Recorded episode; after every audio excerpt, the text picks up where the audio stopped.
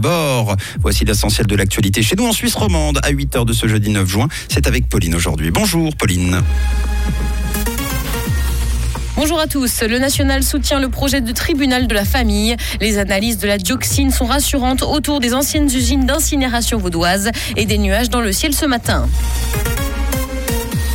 Le national soutient le projet de tribunal de la famille. Les procédures liées à des conflits familiaux devraient être confiées à une nouvelle instance spécialisée dans cette problématique plutôt que d'être gérées devant les tribunaux ordinaires comme c'est le cas aujourd'hui. L'objectif, favoriser l'évolution à l'amiable des conflits. Le Conseil fédéral soutient cette idée et précise que plusieurs cantons ont déjà mis en œuvre des projets pilotes pour mieux répondre aux exigences des conflits familiaux.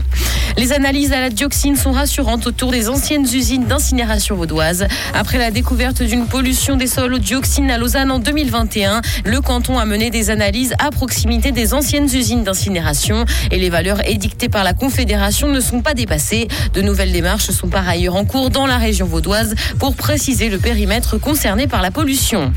À Genève, des chauffeurs Uber veulent créer une coopérative. Ils sont une centaine à s'être réunis en assemblée hier. Ils ont décidé de créer eux-mêmes une coopérative dotée d'une application dédiée pour se substituer à la plateforme. 200 chauffeurs seraient prêts à y adhérer. Le 3 juin, l'arrêt du tribunal fédéral de Genève a précisé que les chauffeurs ne peuvent pas être considérés comme indépendants, comme l'a toujours prétendu la société américaine.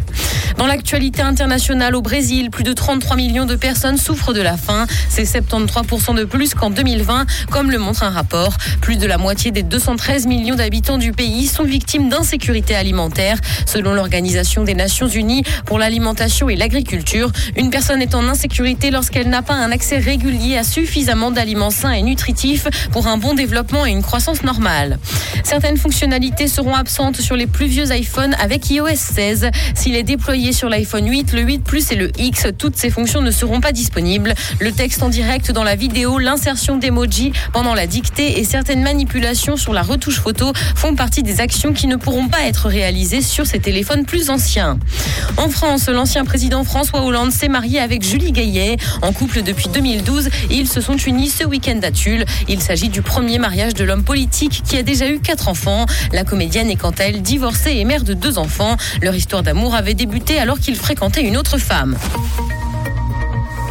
Un ciel couvert et du vent sont attendus ce matin, mais le temps restera sec. Côté température, le mercure affichera 14 degrés à Yverdon et Morges ainsi que 15 à Lausanne. Bon après-midi.